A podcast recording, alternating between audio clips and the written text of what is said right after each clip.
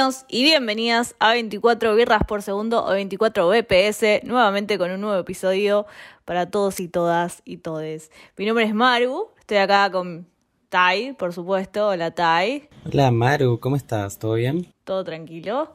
Todo muy bien, muy domingo, estamos grabando un domingo, eh, rompiendo las barreras Sí. tiempo y espaciales, pero bueno, sepan que estamos grabando un domingo. Y estoy también con Emma. Hola Emma, ¿cómo andás? Hola chicos, ¿cómo va? Bien, todo tranquilo, muy domingo. Hoy con un episodio muy especial por dos razones. La primera de todo, no vamos a tomar alcohol. Una decisión que... El podcast tiene dos reglas. Una es tomar alcohol y estamos rompiendo una de esas reglas. Pero es que la verdad es que estamos con resaca y no podemos seguir tomando más alcohol. ya. Es domingo, o sea, ya tomamos ayer suficiente y no, no da, no da continuar. No da a continuar tomando alcohol. Y que teníamos muchas ganas de grabar porque si no, no grabamos más. Y la segunda regla es brindarles episodios, así que estamos por lo menos eh, cumpliendo una de las dos reglas. No podemos siempre todas, pero bueno, acá estamos. Eh, así que nada, ¿qué, qué vamos a comentar? Que vamos a... Estamos tomando jugo, mate y agua, digamos. Juguito de manzana. Es lindo romper una regla de vez en cuando. A mí, a mí me gusta romper las reglas también, así que está todo bien. Más en un podcast. Hoy vamos a hablar de una serie bastante particular, bastante nueva. Creo que es una de las series, por lo menos, más interesantes que salieron en, este, en estos dos meses eh, del 2021. eh, que es una serie inglesa, británica, que se dio por Channel 4 y es de el mismo creador de Years and Years, eh, Russell T. Davis, que se llama It's a Sin. Cuenta la aventura un poco de cuatro personas, eh, eh, o cinco personas, cinco amigos que viven en Londres, en medio de, bueno, este brote de el HIV en Inglaterra. Es una serie claramente de temática, temática LGTB, que toca un tema muy sensible y muy importante, como fue la pandemia del HIV. Eh, la serie transcurre entre 10 años, son 5 capítulos de 45 minutos cada capítulo. Es una serie muy cortita, o sea, son 5 capítulos, realmente se ven muy rápido, en, un, en uno o dos días puedes llegar a verla. Y bueno, eh, la serie transcurre entre 1981 y 1991, o sea, en 10 años, que son resumidos en estos 5 capítulos. Algunos dicen que es me- medio fuerte y que no da a verla toda seguida por esto. Yo la vi entera de una, de un saque, no sé ustedes cómo la vieron. Yo la vi entera también. O sea, empecé y me comí los cinco capítulos de uno. Eh, yo la veía un capítulo por día porque nada, cada capítulo te me una energía me sacaba como bastante energía, me dejaba bastante angustiada los capítulos, debo decir. Y también quería agregar que el creador de la serie también creó Queer as Folk, Ah, bien, buen dato. eh, la versión británica, Sí. a principios de los 2000. Y también es el creador de Doctor Who, el revival, digamos, de Eccleston y Tennant de 2005-2010, que de hecho hay en el capítulo 4 aparece una escena, aparecen los Daleks. ¿Viste que está Richie actuando? Sí. Ahí como que hizo un guiño a, a Doctor Who también, me gustó. Interesante. Y sí, es eh, guionista y creador de varias series bastante importantes. Camber, Banana, que son como una antología de series de frutas que son bastante interesantes. Y and Years, que fue, bueno, una de las mejores series que salieron en el 2019. También hizo A Very English Scandal, o sea que tiene en sus hombros este señor Russell T. Davis series excelentes, digamos. Yo recomiendo a todas. Todas las series que nombramos las recomiendo. Yo también, menos esta. arre. ¿Por qué? Pero se está bien, ya empezamos con el debate. Eh, vamos a empezar hablando de qué nos pareció un poco de It's a Sin. Empezá vos, Emma, ya que no te gustó. No es que no me gustó. Eh, yo siempre celebro y me encanta que haya eh, más contenido de este tipo de cualquiera que tenga relaciones LGBT o gays. Por más de que me guste, no me guste, me aburra o qué sé yo.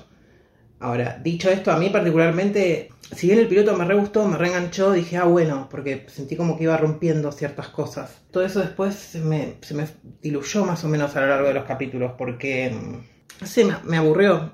Eh, siento que las historias que contaba, yo ya las vi más o menos, entonces no me llegó tanto. Si bien sí lloré como en todos los capítulos, básicamente, Pero ya, por ejemplo, el último capítulo quería tipo, dale, morite. O sea, Tranqui. quiero que termine. Manuel.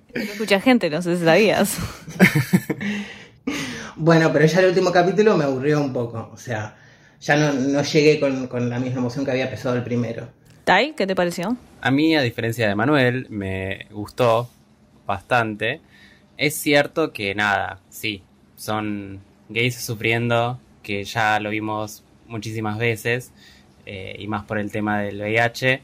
Como que sí, en ese sentido no suma nada nuevo. eh, uno quiere quizás ver algo más positivo, pu- pudiendo hacer algo más actual también. Pero el mismo Russell T. Davis dijo como que era una deuda pendiente que él tenía eh, con este tema, que no lo había desarrollado en Queers as Folk o algo así.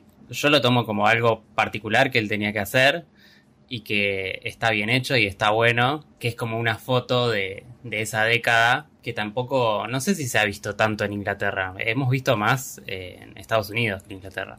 Así que para mí está muy bien, sí, me gusta. Lo que pasa es que yo siento, bueno, dije, estas cosas me van a aburrir, porque si bien, o sea, son historias que ya vi, voy a tratar de verlo desde otro lado. Dije, bueno, está bien, vamos a ver esto de eh, pasa en Inglaterra, pero tampoco es como, hace, o sea, si, fuese la serie en Inglaterra puede estar tranquilamente en otro lugar, porque no tiene como, siento, una fuerte enraizamiento en lo que tiene que ver en la, naciona- la nacionalidad de estos personajes.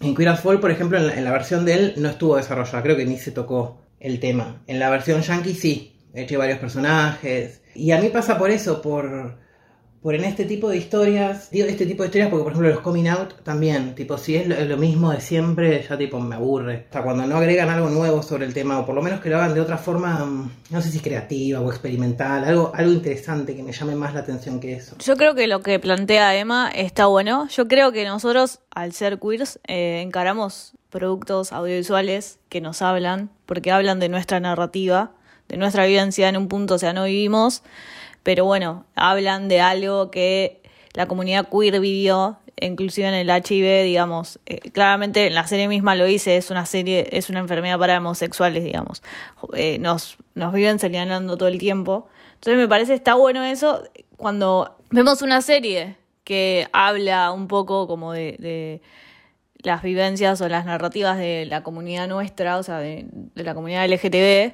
creo que somos más exigentes al respecto a cómo ponemos nuestro ojo crítico. Y me parece que lo que, lo que dice Emma también está bueno y lo entiendo. A mí por lo menos la serie me gustó. Me pareció una buena serie, me pareció una serie que hablaba del HIV, me parece que siempre está bueno ver series eh, que hablen de narrativas, de, de la historia que nosotros pasamos y de las luchas que tuvimos que enfrentar. Me parece que siempre es positivo. Eh, me parece que la serie es tiene a mí me gustó mucho, pero me pareció que no es una serie perfecta. Me parece que con la distancia, o sea, yo ya la vi hace un, un par de semanas, con la distancia me di cuenta de algunas cosas que me cerraban y otras no. En cuanto a por ahí narrativa, me parece que no profundizan mucho en nada, pero porque tiene cinco episodios. Eh, me parece que si tuviera más episodios, y creo que esto es algo de, de las cadenas de televisión, digamos. A él le costó muchísimo vender la serie. Tenía más episodios, tenía ocho episodios, pero no la podía vender en ningún lugar. Y Channel 4 la agarró. Le dijeron, bueno, nosotros te vamos a agarrar esta serie que habla de esta temática, pero la vas a recortar en cinco capítulos. Y me parece que la serie tiene, para cinco capítulos, tiene un montón de personajes, conflictos que no se llegan a desarrollar del todo y toca además la temática del HIV, que es una temática súper fuerte, pero me parece que no la profundizan. Cuando estaba viendo la serie no podía no dejar de, hacer un paralelismo con lo que pasa ahora con la pandemia del COVID, digamos, eh, eh, me pareció como muy muy actual lo, lo que pasaron ellos a lo que más o menos pasamos nosotros en cuanto a la poca información que se da de toda la enfermedad. Totalmente, a mí me pasó lo mismo y me pareció re loco y dije, bueno, también quiero ver más este aspecto de, de ver cómo va llegando y se va expandiendo una enfermedad de la cual no se conoce nada. Más allá de que en el caso este del HIV fue tipo, tenía un, como una carga de odio, tampoco se adentra mucho. Y yo coincido con vos también en que no, siento como que tampoco entró mucho en todo. De hecho, por ejemplo, algo que me pasó a mí fue, por ejemplo, sentir de que... a ver, al final, viéndola terminada, en el último capítulo que me juega con la emo- emocionalidad de la amistad de estos personajes y de cómo tipo la mitad o los tres cuartos fallecieron, no me quedan momentos o poder apreciar eh, momentos en los que ellos podían, donde puede ver que son amigos, cómo se va desarrollando la amistad. Creo que pasó en el primer episodio y después ya tipo ya empiezan a, a- a fallecer personajes y los vemos solamente juntos sufriendo, ponele. Entonces el final también fue como medio me quedó como medio mm, raro. Aunque estaba llorando como un desconsolado, ¿no? Bueno, igual debe ser por esto que decís, que eran, supuestamente sí iban a ser ocho capítulos, yo no sabía que iban a ser ocho, eh, pero sí se nota que está todo muy salpicado y que falta desarrollo. O sea, si hubieran sido ocho probablemente se hubiera desarrollado más, pero no sé qué de todas las cosas que hay, porque tocan muchísimas cosas. Entonces, para mí, de todas maneras, iba a haber un salpicado. Como que el énfasis está en la relación de este grupo de amigues, cómo ellos lo van viviendo y descubriendo y cómo les afecta a cada uno en, en su rol, ¿no? Pero como que no se quiere meter demasiado eh, en toda la enfermedad y, y en, toda la, en toda la carga que tiene. Lo- o sea, los queers en general como comunidad. ¿Les parece si analizamos como capítulo a capítulo un poco a grandes rasgos lo que pasa? A mí me gustó.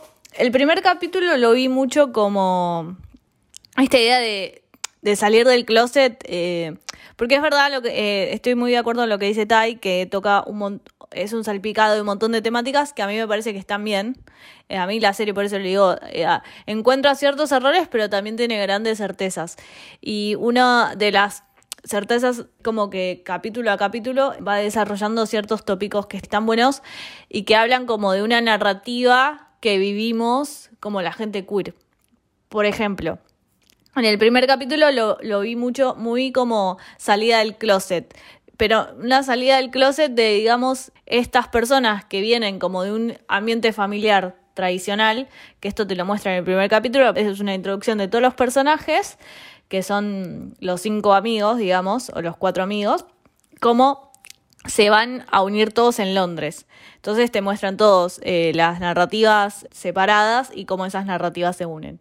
Y siento que como que ese primer capítulo habla un poco de esta como salida del closet, digamos, est- esta libertad que encuentran como en una ciudad nueva estos personajes. La serie también habla de, un- de una libertad sexual que está muy presente como en la, en la comunidad, más en la comunidad gay, digamos. Una libertad sexual que está buenísima que la traten, como que ellos vivían en su libertad en un punto.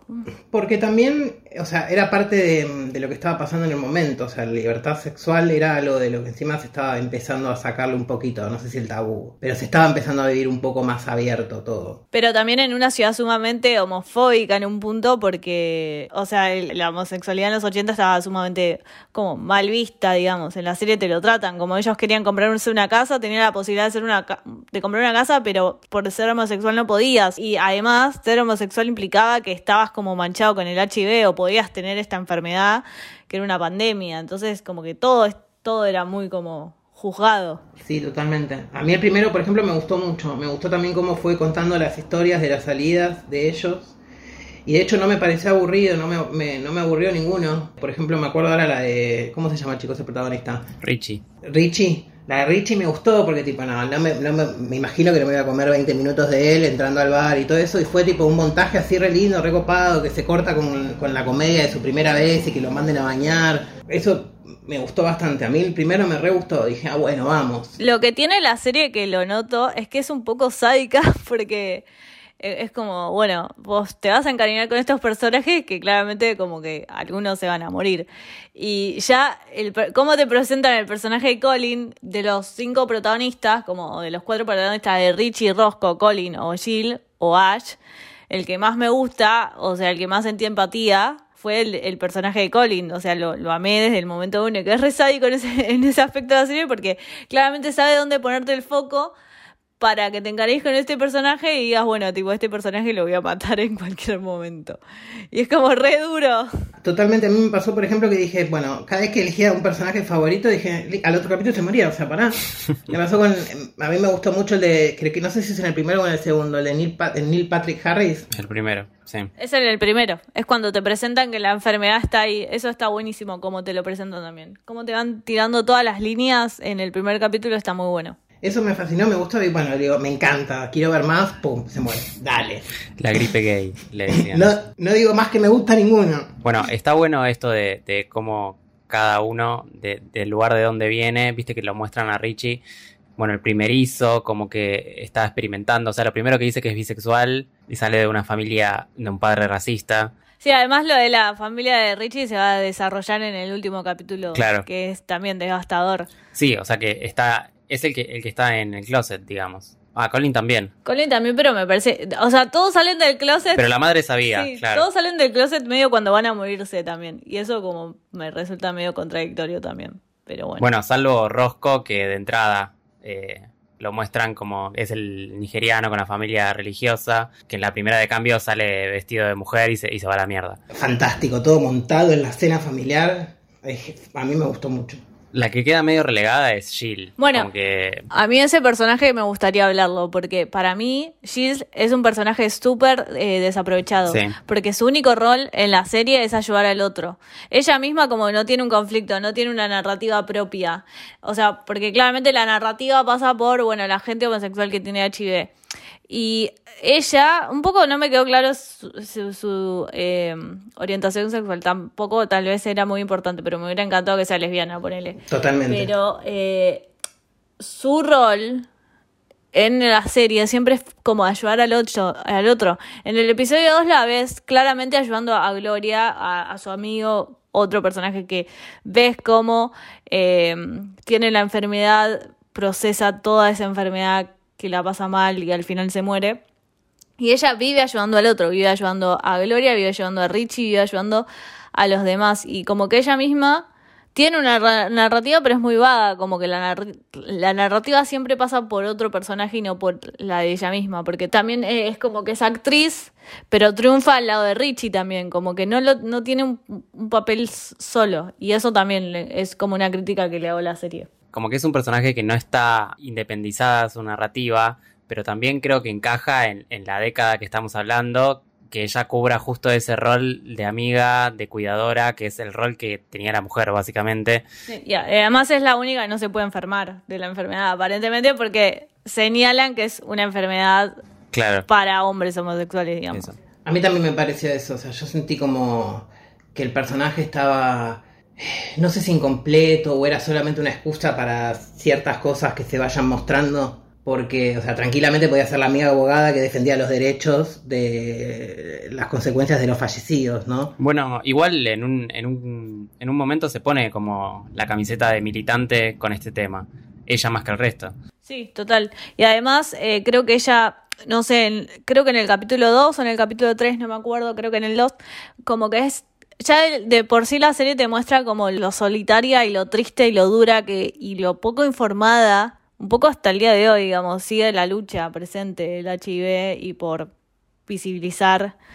El creador dijo en, entrevistas que el personaje de ella está basado como en todas las mejores amigas que lo fueron ayudando en, en esa época, ¿no? Porque según cuenta él es media autobiográfica, y es algo, como decías Maru, como que sentía que le debía al público. Me gusta como que ciertos aspectos como muestran la enfermedad, me muestra, me gustó esto, que la muestra en solitaria, me muestra que, la poca información que había, como que te aislaban si lo tenías y un poco todo lo mal que la pasabas. Y también hay que la gente moría sola, como que eso es re triste también, como que en un punto morían solos. Te muestran como una línea de autoayuda en un momento, como que llamaban a, a la gente que tenía AIDS, tenía HIV, y como por lo menos con una voz, no se sentían solos, se sentían acompañados. Entonces como que toda la narrativa del hombre homosexual que tiene HIV es muy solitaria y ya de por sí como siempre tenemos una narrativa como que, el, que, el gay o la lesbiana o el personaje LGTB sufre y se queda solo. Entonces fue como para mí desgarrador ver eso. Eh, pero ver como esas llamadas, o por lo menos del otro lado, que, que ayudaban y un poco el papel de Jill iba para eso, como para ayudar al otro. Es que obvio, creo que eh, señala como ante la, la falta de apoyo o información, la misma comunidad fue generando una red de contención para poder sobrevivir. Y eso está bueno también, pero de nuevo siento que no, no centra demasiado en el tema. Está bien que la limitación de que sea cinco capítulos es, para mí es terrible, pero bueno. Apunta ahí a eso que dice Maru, porque, o sea, el último capítulo es eso, es ella recriminándole a la madre eh, que no estuvo con él en el último momento, que si ellos hubieran estado, hubieran, hubieran estado con él, y es lo que ella al final hace, o sea, se va, vuelve al hospital y se va con Marcus, que era el hombre que estaba solo no sé hace cuánto, eh, que no tenía familiares ni nada. Entonces, apunta a eso. Sí, como que su único objetivo en la serie es, un poco como ayudar al otro. Y eso está bien, digamos. A mí me hubiera gustado, como opinión propia, ver más profundidad. Después podemos pasar al el personaje de Colin, que también el capítulo 3 eh, es su narrativa. Y es todo lo que pasa, ese personaje es terrible, porque vos lo ves y lo ves tan re buen tipo, eh, con una madre que lo ama, con un trabajo que le gusta, que le gusta hacer y le va bien, pero tiene un jefe un poco abusivo y me hijo de puta. Acosador, violador directamente. O sea, un hijo de puta y que mm, lo terminan echando de ese trabajo que, que le gusta y que quiere. Después cuando pensás, bueno, empieza su vida a funcionar bien, tiene otro trabajo que también está bien, tiene su grupo de amigos, vive en esa casa, en esa comunidad, en esa casa que a mí me encanta la casa donde viven, esa comunidad que armaron, de, de esa esperanza con los amigos, de pasarla bien, de tener esa libertad, de esa sororidad que tienen todos. ¿ah? De repente me enfermé y no sé quién me contagió. Que eso también es terrible eh, en la gente que padece HIV. ¿Quién me contagió? Ese miedo de, de, no hablar, de, en su momento supongo es porque no sabían, pero también esa esa narrativa también me gusta cómo, cómo la trataron. Y me pareció eh, desolador, desolador el capítulo 3. A mí también, a mí me, desgarró el alma porque aparte también Colin era uno de los que, personajes que más me gustaba también como a vos. Lo que no me gustó fue, por ejemplo, del capítulo este juego donde, por ejemplo, ah, bueno, viste, el único que pensabas que no se iba a morir porque en teoría no estaba cogiendo con nadie, de repente se muere, no sabes cómo, y te lo tiro tipo en un, en un plot twist en los últimos cinco minutos del capítulo Dale, ¿qué es esto, Lost? Eh, te lo pido por favor. Es Lost. Eso sí no me gustó. Sí, es como que creías que era el único que iba a estar a salvo y de repente te recabió. Y es el primero, es el primero de los grupos de amigos que se muere. Como, ¿cómo me van a matar a Colin? Protect Colin at all cost. No me lo maten. No, pero fue, fue terrible aparte porque él vivía como, era tímido, era muy reservado y recién estaba empezando como a abrirse todo un poco y ¡pum! Eh, le cae la enfermedad y la consecuencia, y aparte de formas, bueno, no es que por lo menos en las vistas eran todas crueles, pero a él particularmente se ve cómo le afecta al cerebro y cómo empieza a tener como ataques de epilepsia. Sí, convulsiones. hay una, la escena esa de que se masturba y le dice a Richie, eh, siempre me gustaste y se masturba ahí porque es algo como que, claro, no podía controlarme y una vergüenza, digamos, uff, que fue tremenda esa escena, me re gustó igual, pero fue tremenda. Es que por eso fue tipo, te muestran eh, como desde tipo el el pibe tímido que recién está saliendo, aparte como, no sé si la muerte más cruel, pero por lo menos la que más emociones nos va a generar. Es una de las más crueles, porque la, ponele, la otra gran muerte es la de Richie. O sea, vemos, vemos muertes casi en todos los episodios, menos en el episodio 4. Vemos muerte casi todos los episodios. En el primero se muere eh, Neil Patrick Harry de una forma muy sutil. En, en el segundo la muerte de Gloria, que también re dura la vida de él de que la, la, madre o la familia inclusive borró, fotos de, de, su antigua vida, o sea... Las quemó. Quemó todas sus cosas en el parque. Yo igual entendí, no, eso lo entendí como, como quemaron todas sus cosas porque no sabían cómo se contraía el, Sí, sí, casi que lo quieren invisibilizar, o sea, casi que lo quieren hacer que no existió y terminó... No sé, porque no se lo hubieran, no se lo hubieran llevado, sino... O sea, se lo llevaron justamente para cuidarlo. Por la enfermedad tal vez, sí, pero igual. Para mí fue una mezcla de las dos, ¿eh? Para mí, o sea, yo lo capté por los dos lados el mensaje. Sí, para mí hubo un mensaje más allá también, ¿eh? O sea, no creo que haya maldad de, ese lado, sino que hay ignorancia. Hay ignorancia seguro, hay ignorancia seguro y además es, eso, es como... está todo el tiempo puesto en la ignorancia, está todo el puesto en la no información que tenemos de la enfermedad, porque también hay una escena que está muy buena, que es creo que Jill cuando rompe, rompe la taza, como duda todo el tiempo de tomar la taza del otro. Que no puede dormir aparte, o sea, la lava millones de veces. Bueno, sí, que está re paranoica. Sí, sí. Y porque no hay información. No hay información y la gente como no podían, no ponían el foco. Y en un momento como crítica a la, hay una crítica a la industria farmacológica también que me pareció muy buena, pero también fue una escena al final del capítulo 4 que, le, que Richie le dice a los amigos, sí, tengo HIV. Pero volviendo al capítulo 3 a Colin, eh, me pareció como todo, todo, todo durísimo. Y también el capítulo 3 fue, es interesante porque Richie, todos se hacen el test, digamos, todos se hacen el test. Sí. Y a Richie no sabes. Y él es el que más no achicó la enfermedad, sino como que eh, en un punto decía, bueno, pero esta enfermedad no puede ser, no, no puede existir. Como una es una conspiración, o sea, no me puede tocar esta enfermedad y ese miedo de qué pasa ahora si la llego a tener. Prefiero no saber o saber. Entonces esa contradicción del personaje. Sí, de hecho hubo, hubo toda una escena musical de él diciendo todas las teorías eh, por las que no podría ser eh, porque lo que es una mentira, digamos, toda la enfermedad, y al final, nada, se hace el test, le da miedo saber, y no lo quiere saber y se va.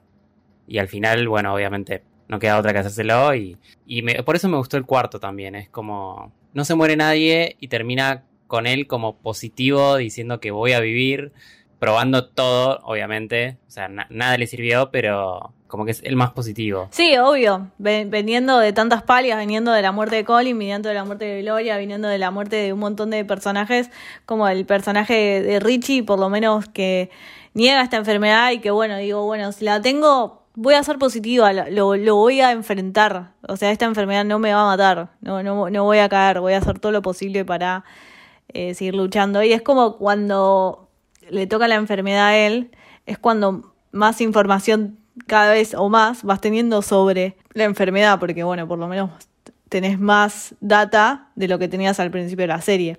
Porque, eh, bueno, en el capítulo 4 ya estás en 1988 y en el capítulo 1 estabas en el 81. O sea, como a través de los años ibas teniendo más información sobre la enfermedad, pero nunca era suficiente. ¿En cuánto? En 8 años de, enfermedad, 8 años de la epidemia del VIH, la información seguía siendo escasa.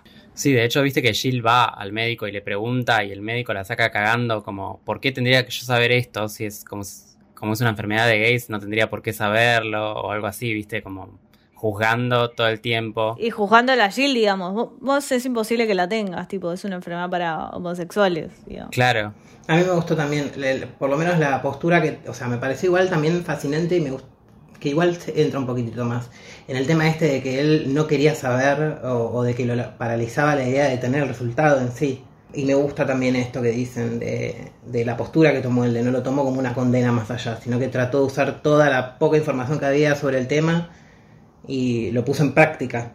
Lo que sí no me gustó, por ejemplo, fue, que creo que pasa en el 4, que es tipo, bueno, una vez que le dan como el, el, el, el resultado, una vez que ya sabe que lo tiene y todo, recién es, como que ahí empieza como a meterse más en, no sé si militancia, porque no me acuerdo de haberlo visto más, pero por lo menos va a la marcha con sus amigos a defenderlo. Escena que me re gustó, pero no me gustó cómo se dio, o sea, no me cabe que tipo, ah, bueno, ahora que ya sabes, entre comillas, que estás condenado, ponele, eh, según lo que estaba pasando ahí, eh, ahora hago las cosas bien, ponele. Eso sí no me copó. Es que para mí hay un cambio, hay un cambio en Richie claramente, o sea, sabes que tenés la enfermedad y sabes que o te puedes llegar a morir, no sé, hay algo de, de, ahí del personaje de Richie que cambia, que su pensamiento que tenía antes de toda la conspiración se hace un poco real, porque claramente él lo tiene y él lo está padeciendo.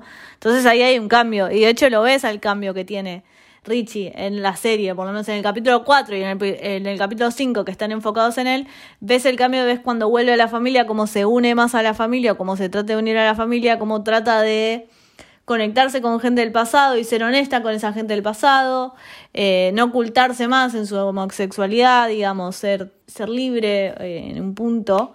Eh, entonces, ese cambio de Richie a mí me gustó ponerle. Y es parte de la evolución del personaje, o sea, tenía que suceder. Sí, también. Tenía que haber un cambio. O sea, eso está bueno. Claro, el personaje aprende y que aprende de, esto, digamos.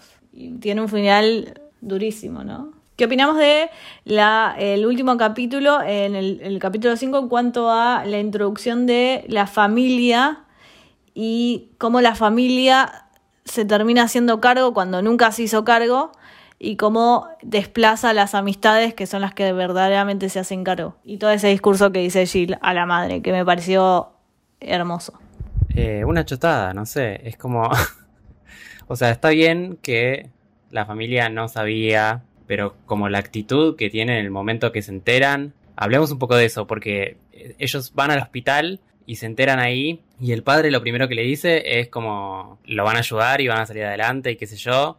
Eh, como que tiene la, la, reacción más humana, si se quiere, después lo ves llorando porque nada, no hay cura, pero que iban a hacer lo posible y la ves a la madre toda paranoica, yendo y viniendo, negando el tema también. Una escena que me gustó mucho fue cuando está, creo que Jill, la mamá de Richie y otra mamá de otra, de otra, de otro enfermo que está en el hospital que tienen toda una conversación sobre respecto de mm, cómo no te diste cuenta, no quisiste ver las cosas. Sí.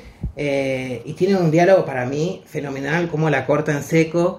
Y encima en un momento que parece que tipo se van a agarrar a piñas, todo re inglés. En realidad la señora le abre la puerta. Sí, sí. A mí me gustó mucho también eso. Sí, le dice, te vuelvo a decir, tipo, ¿estuviste viendo a tu hijo todo este tiempo o no? Como que le abre la, la, los ojos a, a la mamá de Richie y la dejó callada. Fue como wow. Sí, pero encima ella le echa la culpa a Jill. Sí, claro. Como que, claro, ella estaba con él todo el tiempo, entonces ella asumía que eran pareja. Pero le, le, habían dicho que no, y ella negadora total. Sí, sí, una negada. Y el, negadora. Y el papá también como medio haciéndose cargo y después como padeciendo su duelo y decir, pues fui también un poco culpable, pero no sé si siente la culpa, porque el padre también fue medio homofóbico. Sí, y, y, después de repente se hace cargo de todo. Y no me acuerdo qué capítulo es también, pero hay una escena que me gustó mucho que están, creo que están contando algo de tipo de, algún tipo de información en la televisión y nos muestran a los papás de Richie mirando la tele. Ella creo que está tejiendo y está leyendo el diario, ponele. Y justo cuando empiezan a hablar del tema, en realidad eh, piden cambiar de canal para entretenerse con algo que creo que era, no sé, un programa tipo La Rueda de la Fortuna, una cosa así. Eso me gustó mucho también, como en vez de, no sé, informarte, elegís como la banalidad en otro lado. Como no, no buscan, eh, siempre evitan eh, la información o informarse y ponen el ojo en las cosas banales. Eso está buenísimo. Sí, sí. Eh, y además te lo muestran en una escena muy concreta, como con una bajada de línea muy concreta. Sí. Que eso está bueno. Eh, que ¿Nos queda algo más por hablar de la serie? Yo quiero hablar del de, eh, soundtrack que tiene la Es serie, buenísimo. que está buenísimo, porque además es todo música de los 80, está Queens, eh, hay un capítulo de cierra con Queen genial, está Duran Duran, eh, hay, bueno, está Kate, Kate Bush, hay un montón de, de artistas de los 80, Joy Divisions, que está muy buena, y al, y al fin y al cabo, como cuando veías la serie querías escuchar un poco Sí, sí. la música, It's a Sin, o sea, querías escuchar el tema de los Pet Shop Boys y aparece en el capítulo 4 en una escena muy chiquitita y aparece como solo en la introducción, no aparece el tema entero. Y está hecha la. Está la versión de Years and Years, de Oli. Sí, creo que hay música de Years and Years también en la serie. Aparece King, me parece un tema de él. No sé. A mí la música me pareció muy bueno, me pareció muy buena la estética que tiene la serie. Me, me encantó esa idea de, de vivir en esa casa, en esa comunidad. Como que me- es como me gustaría vivir a mí, tipo, en esa casa con esos amigos, todos apoyándose, esa libertad que tienen y cómo, cómo lo viven. Y otro personaje que me gustó también, que me, me pareció muy bueno porque también te, te, te meten un poco el, el hilo político y te la mencionan a Margaret Thatcher y que fue muy interesante el papel de el amigo de Roscoe, que es el único como que no, bueno, no, no tiene la enfermedad vive libremente su sexualidad, eh, no se oculta, trabaja en este bar que está buenísimo, que es como un, un lugar donde pueden ser libres, en un, en un Londres que es homofóbico, pero no es tan homofóbico como el pueblo donde ellos viven. Eh, me pareció como muy interesante ese personaje, me gustó mucho cómo lo viven, cómo es, fue su trayecto en la serie. ¿Algo más? Veo que, veo que dije todo. lo di todo, te juro, en este episodio lo di todo. No, yo coincido con vos, a mí la música me gusta, o sea, pero es la música de los 80, o sea, eh, me copó también. ¿Y mm, eh, quedó algo más? ¿Algo más que nos queda por decir? ¿Alguna crítica? ¿Alguna recomendación de series de este estilo? Antes de pasar al rincón del borracho. Se me venía todo el tiempo ciertas escenas de diferentes películas creo que son de los 90, principios de los 2000, o de series, donde también se, se habla un poquito más. Eh, por ejemplo, me acuerdo una que se llama It's My Party, que también debe pasar al principio de los 90 o en los 80, donde un chabón hace una fiesta porque se va a autonasear, básicamente porque tiene HIV, invita a todos los amigos y en esa fiesta nos, bueno, nos va mostrando la interacción entre todos los personajes y nos van contando la historia de este grupo de amigos y de estas personas también. Otra serie que a mí me gustó mucho, que es una miniserie que creo que de dos capítulos, que se llamó Angels in America. Que está en HBO. Eh, que está en HBO. Y después, bueno, otra peli que está Whoopi Goldberg y mm, Mary Louise Parker, eh, que también debe ser de los 90, que tratan de... Es una pareja de lesbianas que una creo tiene HIV también y también van contando toda la historia de eso y de la relación y de cómo lo vivió, eh, que se llama Boys on the Side. On the Side. Boys on the Side. Buenos datos. Esas son, creo que más o menos las que se me venían siempre por ciertas historias, por ciertos puntos similares en la historia, no más allá de la enfermedad, sino de la familia y cómo fue todo el trato entre los pares. Eh, después, bueno, Queer as Folk, en la versión de él no se trata mucho el tema, pero en la Yankee, eh, que son cinco temporadas, se las recomiendo siempre a todos. Es de principio de 2000, tiene algunas cosas, pero la verdad que fue una de las primeras series donde por lo menos a los gays se lo sacó de ser tipo un, eh, un estereotipo que cumple una función cómica, se nos sexualizó, más allá de que capaz jugaban con, todo el tema del sexo, pero es también un grupo de amigos que cuentan diferentes historias, obvio que tiene un, un arco también con todo un personaje con HIV, con una pareja positivo, también tratan con el tema de las personas más chicas, que de hecho también me acordé de una película que no me acuerdo el nombre ahora, pero que también era de dos nenes muy chiquitos y uno tenía HIV y el otro vecinito como que iban descubriendo y se fueron haciendo amigos y fue aprendiendo también sobre la enfermedad, no por una cuestión de transmisión sexual, sino que creo que en este caso fue por eh, transmisión, eh, por un trasplante de sangre. Claro que, trabaja el chico, em, el nene de la primera Jurassic Park. Sí, Timmy. Timmy. Eso también se me vino. Porque la familia también como que trataba de reservarlo y guardarlo. Y también se buscaba con la poca información que había en la época. Bueno, buenas referencias, Emma. La verdad que hay un montón de series que no vi y me gustaría ver. Y para introducirse más en el tema, o leer sobre todo eh, tema y concientización del VIH eh, siempre es importante. Em, bueno, acá hay una peli, de hecho que está basada en un libro, perdón, porque me acuerdo, en una novela, que es Un año sin amor también, que es más o menos un diario de, una persona que va sufriendo una enfermedad y es más, te habla de cómo los medicamentos en esa época le, le hacen muy difícil sobrellevar su vida cotidiana y de que él cómo va experimentando también con otro tipo de, medicamentos o, o de medicinas más oleopáticas y, cómo él se va relacionando con la gente. La verdad que es re linda también. Creo que Minujín era el actor. Ah, Argentina. Sí, es argentina. Está basada también en una novela argentina. Que justo la había leído hace, o el año pasado o hace poco, fue en pandemia. La peli no la vi hace un montón, porque la vi cuando era muy chico también. Y te va mostrando también el under en esa época de la comunidad homosexual, tipo los cines. Eh. Bien, eh, ¿tenemos eh, alguna anécdota de borrachera para recomendar películas o series malas? Eh, ¿Qué cosa? Eh, esta vez no tengo nada, no sé. ¿Tiene que estar relacionado? No. X. Puede no estar relacionado. Eh, voy a buscar. Bueno, si quieren digo la mía, porque yo hoy tengo, chicos. Dale, decila.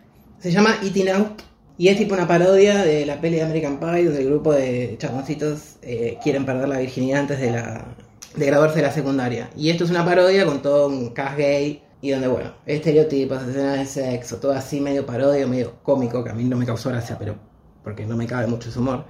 Y encima tiene como 5 o 6 películas también donde en algunas van siguiendo la historia de, este grupo de personas.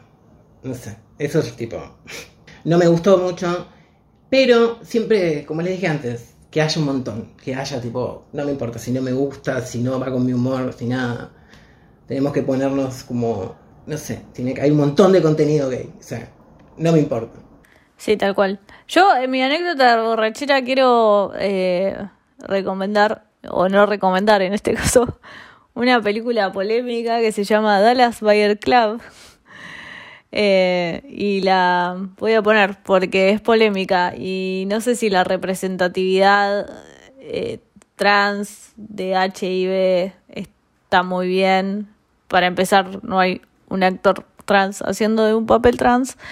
Pero bueno. Eh, bueno, sí, que aparte estuvo Remil nominada. Jared Leto estuvo nominado. Y ganó premios, o sea, ganó el Oscar por este papel. Sí, no da. O sea, estaba muy bien, igual, pero como siempre, siempre, siempre del orto con los Oscars, ¿no? Sí, me parece que era el momento de visibilizar eh, personas, actores trans, como lo hizo John Baker en Tangerine, ponele.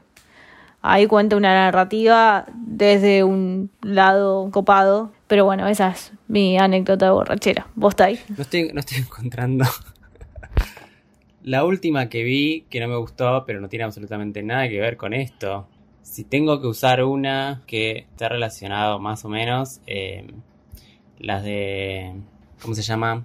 Cualquiera de Marco Berger, porque me molesta, me molesta. Polémico, me gusta. Para mí, yo, yo difiero, porque su narrativa fue un referente en la, eh, en la narrativa homosexual. Tal vez sus películas quedaron un poco viejas, pero para mí fue un referente y, y en su intento de hacer películas tiene algo muy sano que contar. Y me parece que explora bien el amor homosexual en sus narrativas. Pero bueno, eso es una opinión. No, bueno, pero si nos vamos a quejar de, por ejemplo, de que esta quedó vieja porque son chicos gays muriendo básicamente y queremos un discurso más positivo, eh, el discurso de Marco Berger tampoco suma nada. Es un calientapava todo el tiempo. Totalmente, por eso tipo, a mí, por ejemplo, me gusta, eh, creo que la primera. Plan B. Plan B. Después ya la demás me pareció más como, más lo mismo. Ya, ahí ya me empieza. Igual yo la vi hace como siete años, ya hace un montón. Pero sí, entiendo. Sí, la última. El cazador no me disgustó tanto, pero porque va por otro lado, me parece, ¿no? Como la temática va por otro lado, entonces estuvo mejor. Pero todo el resto es como un, una homosexualidad muy paqui. Bien, bien. ¿Cómo se nota que no estamos borrachos? Sí, fue un episodio serio. Eh, pero bueno, esto fue todo por hoy. Eh, hablamos de Satsini, hicimos un análisis de qué nos pareció la serie, recomendamos películas o no, no las vean, pero bueno, las decimos. Y eh, nada, nos vemos la próxima en otro episodio 24 BPS Birras por Segundo. Nos pueden seguir en Twitter como arroba 24BPS Podcast si no me equivoco. Y me pueden seguir a mí si quieren en arroba marupanelo en todas las redes sociales. A Tai los pueden seguir en arroba tayel.nicolás en Instagram y Tayel Nicolás. No sé, no me acuerdo mi Twitter, chicos. Y Emma tampoco se lo acuerda, pero lo va a decir igual, arroba gmail.com. arroba gmail.com, el, ah no, arroba el niño torpe. arroba el niño torpe. Bueno, ahí se ladró de nuevo. Arroba el niño torpe hay que terminarlo con un la. Me gusta. Ay, me re gustó. La, sí, tal cual. Esa parte es buenísima. Es que me re gustaba. Yo quería más de eso, ¿entendés? Antes de que se me empiecen a morir todos. Sí, yo también quería más amistad, más, más como mensaje positivo. Dije, lo mejor que me gustó fue las escenas de la casa donde ellos vivían libremente y, y se amaban. Y era todo perfecto. Y vivían en una comunidad perfecta. Y tuvo que venir una pandemia a arruinarlo todo. Como hoy. Y el COVID. Bueno, nos despedimos. Chao, chao. Dale. Eh, gracias por escucharnos. Nos vemos la próxima. Chao. Chao, chao. La, la. La.